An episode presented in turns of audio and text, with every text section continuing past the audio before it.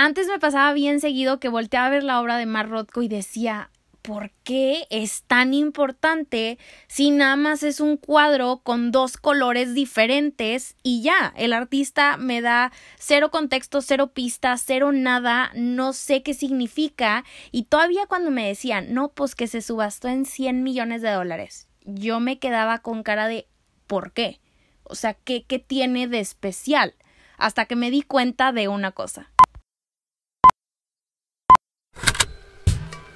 Con Hablemos Arte vamos a hacer que hablar de arte sea algo común, aunque no sea nada común y que sea de todos, no solamente el experto. Te lo juro que no te vas a aburrir. Buenos días a mi gente bonita, hablemos arte. Bienvenidos a un nuevo episodio del podcast. Estoy súper feliz de tenerte aquí el día de hoy porque ya estoy lista para por fin hablar de otro de mis artistas favoritos de todos los tiempos que es Mark Rothko. Este es uno de los máximos representantes de la abstracción americana junto con nuestro tan amado Jackson Pollock, que ya hemos platicado por aquí en el podcast.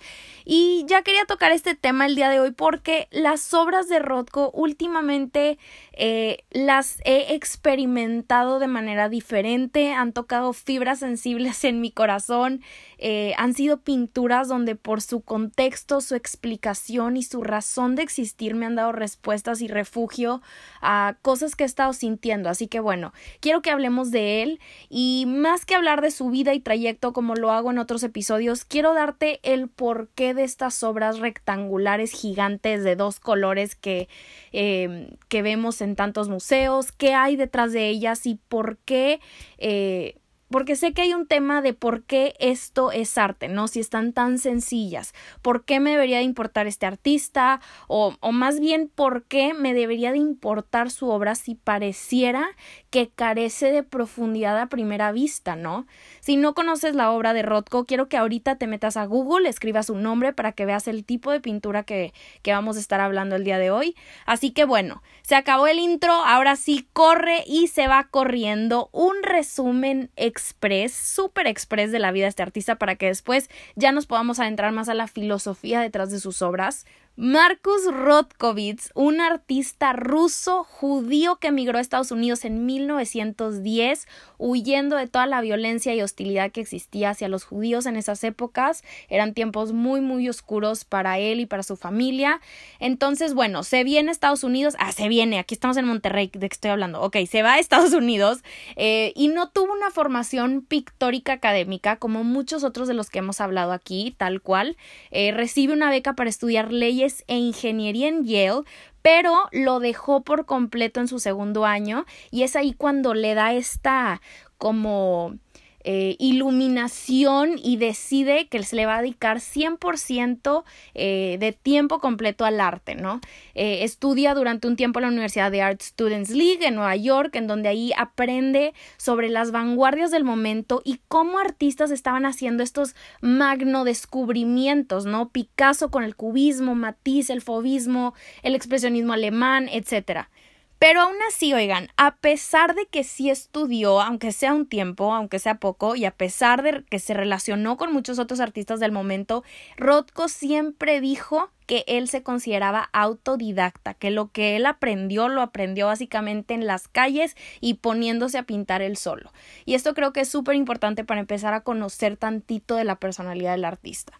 Hoy podemos ver sus obras y me atrevería a decir que son súper reconocibles o que muchos podemos identificar luego luego y decir, ah, ese yo sé que es de Mark Rothko, eh, por cómo son su cómo es su estilo, ¿no? Pero mucho tiempo antes de que él empezara a jugar con esta abstracción por la cual es tan famoso y los rectángulos de colores, primero empezó a experimentar con la figuración realista muchísimo.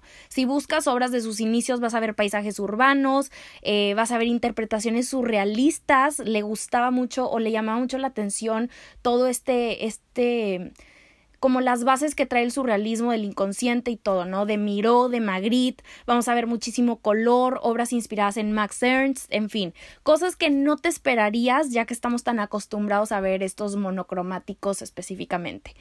Em, ahora quiero que nos situemos, una vez conociendo tantito eh, el contexto de este artista, que nos situemos en 1945, que es el año cuando se termina la Segunda Guerra Mundial qué estaba pasando en Estados Unidos. Y otra vez, menciono Estados Unidos porque acuérdense que aquí es donde está Rothko y empieza con su carrera. Eh, acorden, acordémonos que después de tanta violencia, muertes, destrucción, Estados Unidos estaba en un periodo de reconstrucción total. Y artistas como Rothko y Pollock voltean a ver si se dan cuenta que, a ver, seguir las reglas académicas del arte, seguir con la misma tradición figurativa y seguir haciendo obras que eran consideradas arte, entre comillas, ya era irrelevante y casi irresponsable de su parte seguir haciéndolas. Oye, a ver, estamos en un mundo que está en crisis. ¿Por qué seguiríamos haciendo lo que todos los artistas del mundo han hecho por años, cuando podemos profundizar más en las emociones humanas. Queremos abrir oportunidades para conectar de otra manera con el mundo, ¿no? Hoy más que nunca. Y esto significa, oigan, que el hecho de que tantos artistas de estas épocas estuvieran tan impulsados a crear obras abstractas no tiene absolutamente nada que ver con lo bonito que se pudiera ver, ¿no? Con lo complejo o para que la gente viera estas pinturas y dijera, no hombre, qué preciosura, qué tremenda maestría, ¿no? No, esto viene de un contexto cultural, social y político cargado de emociones. Esto lo menciono porque sé que a veces podemos ver este tipo de obras y esperar que sigan siendo lo que el arte siempre ha sido, ¿no? Figurativo. Eh, bueno, quiero hablar de Robert Hughes, que él es un escritor y crítico de arte muy importante, ahorita lo vamos a relacionar. De hecho, creo que falleció hace relativamente poco, como en el 2010, 2012. Este, bueno, por cierto, si alguien tiene chance de leer alguno de, de alguno de estos libros de Robert Hughes, el que quieran, tiene ensayos increíbles, textos en el New York Times de temas desde Goya, Picasso a Rockwell, el propósito del arte, no sé, todo. Busquen en Google el catálogo que tiene de libros y vean cuál les llama más la atención. Yo me aventé el de Things I Didn't Know, que es como una autobiografía casi de su, de su ser y analiza como de la misma manera en la que analiza y critica artistas a él mismo y el de Nothing If Not Critical que bueno, eso lo leí hace ya algunos años, me fascinaron y creo que es una buena recomendación que les puedo hacer por si les interesa como más sobre críticos de arte. Luego lo platicaremos en un podcast, ¿no? Está interesante saber como qué opinan estas personas súper inteligentes de artistas, a veces pueden ser bien sangrones y bien crudos, pero en fin. Eh, Robert Hughes, retomando, llegó a decir que cuando se termina la guerra, el arte, la verdad es que podía contribuir con muy poca cosa y que para él lo único que podía contribuir era en el silencio. ¿A qué se refiere con esto? Se refiere a que lo que sucede cuando te topas con una obra abstracta, eh, ¿qué es lo que pasa ahí? las respuestas que nos dan este tipo de obras. Es este silencio que la gente pedía casi a gritos en estos momentos donde estaban saturados de imágenes de la guerra, de tristeza, cuerpos, nostalgia, oscuridad, horror, terror, lo que sea.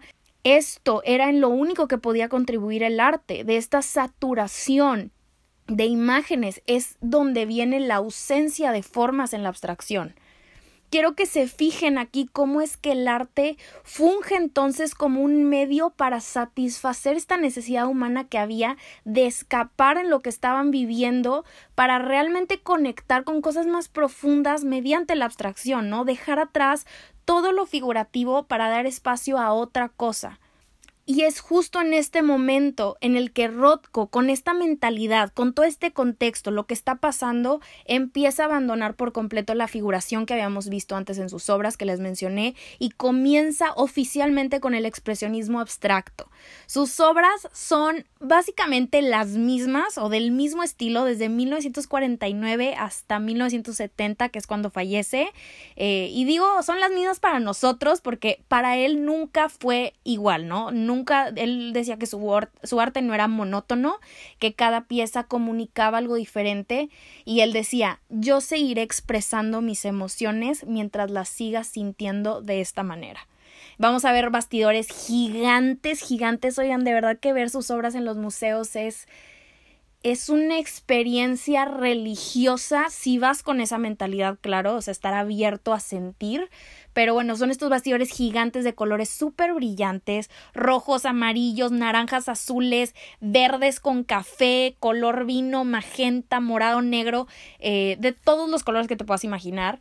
Y es precisamente en el color donde vamos a encontrar el porqué del artista.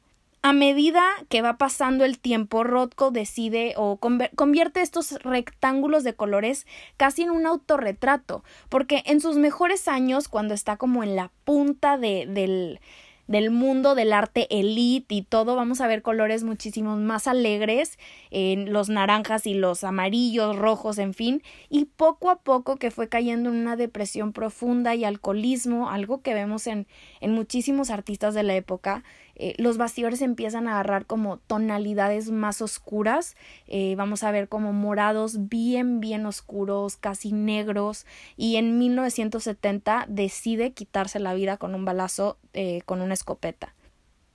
Y ahora, una vez sabiendo tantito esto de su vida y qué es su objetivo al utilizar todos estos colores, quiero mencionar algo muy muy importante que a veces creo que falta en páginas o en canales donde explican su obra, y es que este artista fue profundamente influido por Nietzsche o Nietzsche. No sé cómo pronunciarlo, en todos lados lo pronuncian diferente, pero bueno.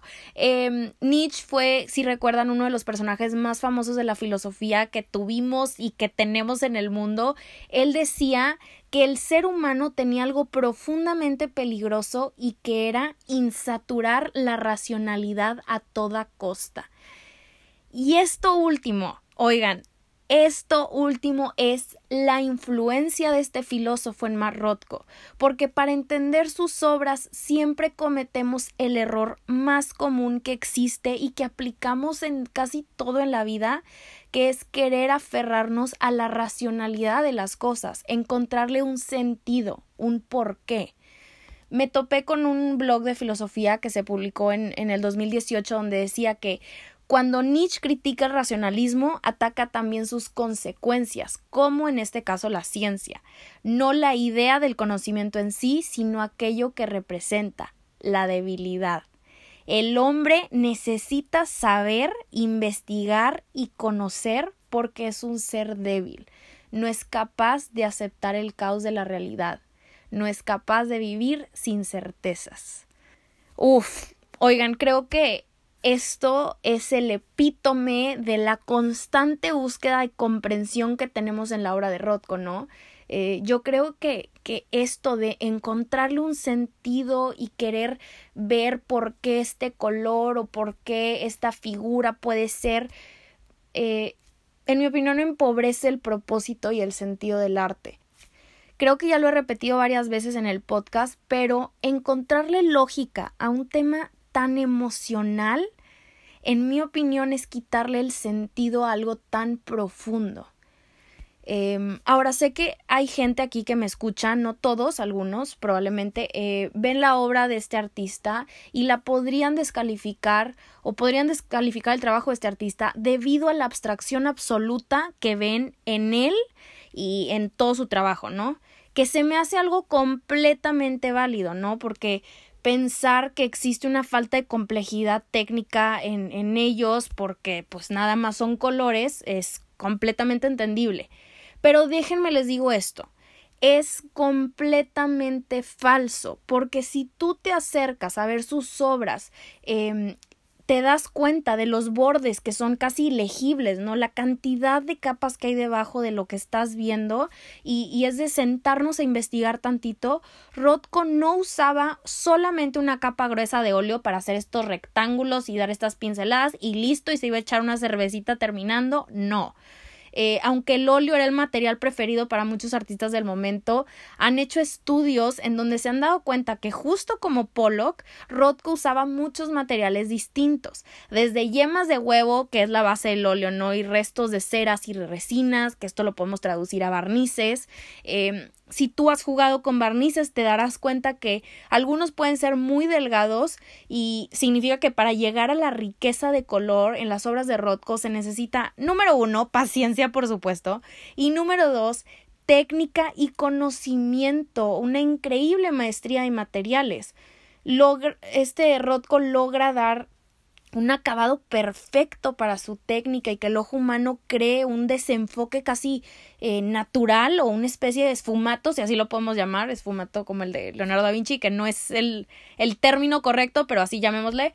Eh, entonces, si tú algún día escuchas o eres de los que critica a este artista por lo fácil que es hacer estas obras, la respuesta es, pues no lo es Entiendo si no conectas con su obra porque no te gusta la abstracción, eh, es muy, muy válido, pero no descalifiquemos el trabajo de artistas por la falta de información que tenemos de ellos. Si hay algo que quiero que te lleves hoy y de este podcast es que busquemos más allá de la figuración en el arte, que la obra de este artista no se entiende, no hay que entender de ella, sino estar dispuestos a abrirnos a sentir.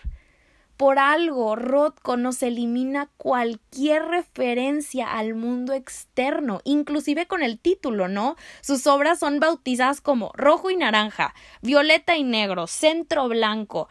Eh, en fin, el, el artista lo que quiere es que nosotros hagamos el trabajo y nos dejemos sentir mediante esta experiencia casi espiritual, abrumadora cuando estés frente a ella.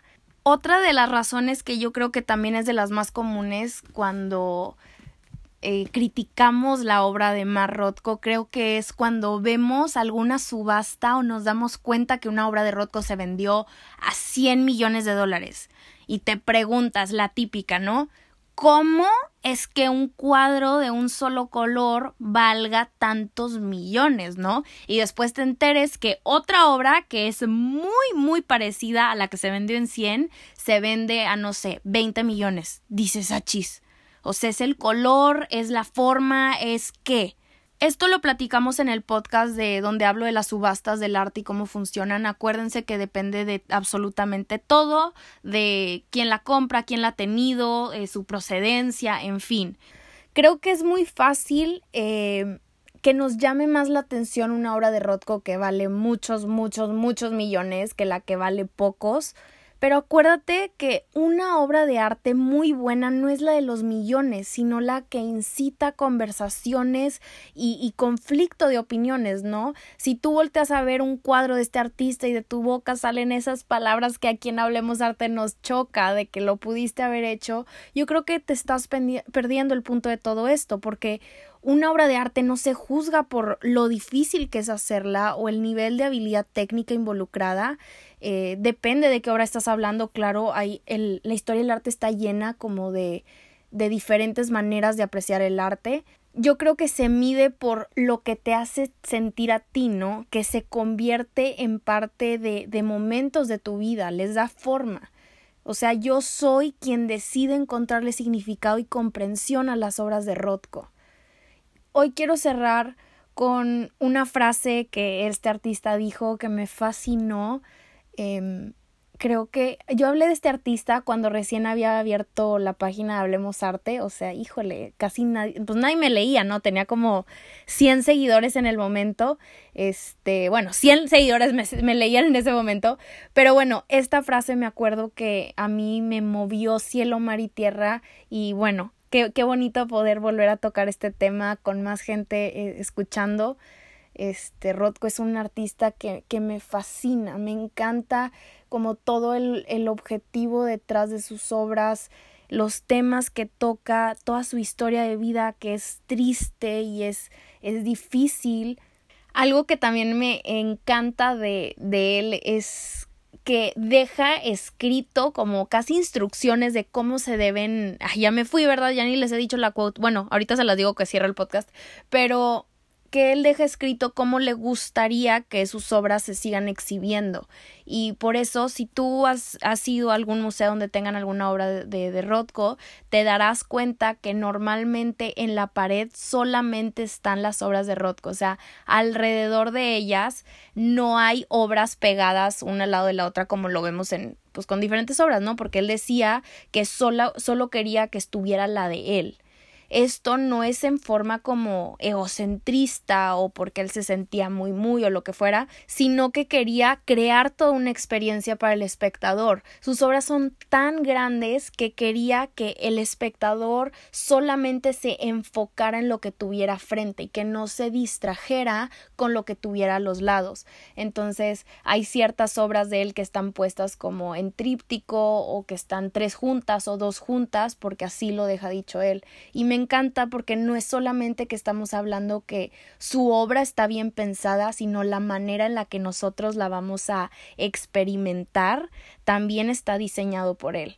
Y bueno, me encanta, me encanta. Entonces, bueno, ahora sí, retomando con esta frase que les digo que me encanta, dice, si solo te conmueven las relaciones de color, te estás perdiendo de lo más importante de esto. Me interesa expresar las grandes emociones, tragedia, éxtasis, fatalidad y el hecho de que muchas personas se derrumban y lloran cuando se enfrentan a ellas. Mis imágenes muestran que puedo comunicar estas emociones humanas básicas. Las personas que lloran ante mis imágenes tienen la misma experiencia religiosa que yo cuando las pinté. Y como dices, si solo te conmueve su relación de color, entonces te perdiste el punto de todo esto. Mi gente bonita, hablemos arte. Muchas gracias por llegar hasta esta parte del episodio. Gracias por escuchar el podcast. Ve a platicarme qué es lo que tú opinas de este artista, si te gusta tanto como a mí o tal vez no te gusta y, prefieres a, otro tipo de artistas. Déjamelo saber todo en los comentarios en mi última publicación que se los voy a subir a, eh, a lo largo del día. Digo, si estás escuchando esto en el futuro, pues bueno, ya va a estar ahí la publicación de Rodko. Este. Estoy emocionada por saber qué opinaron de, él, de su obra, su trayecto, en fin. Les mando un abrazo muy, muy, muy fuerte y hablemos arte la próxima semana.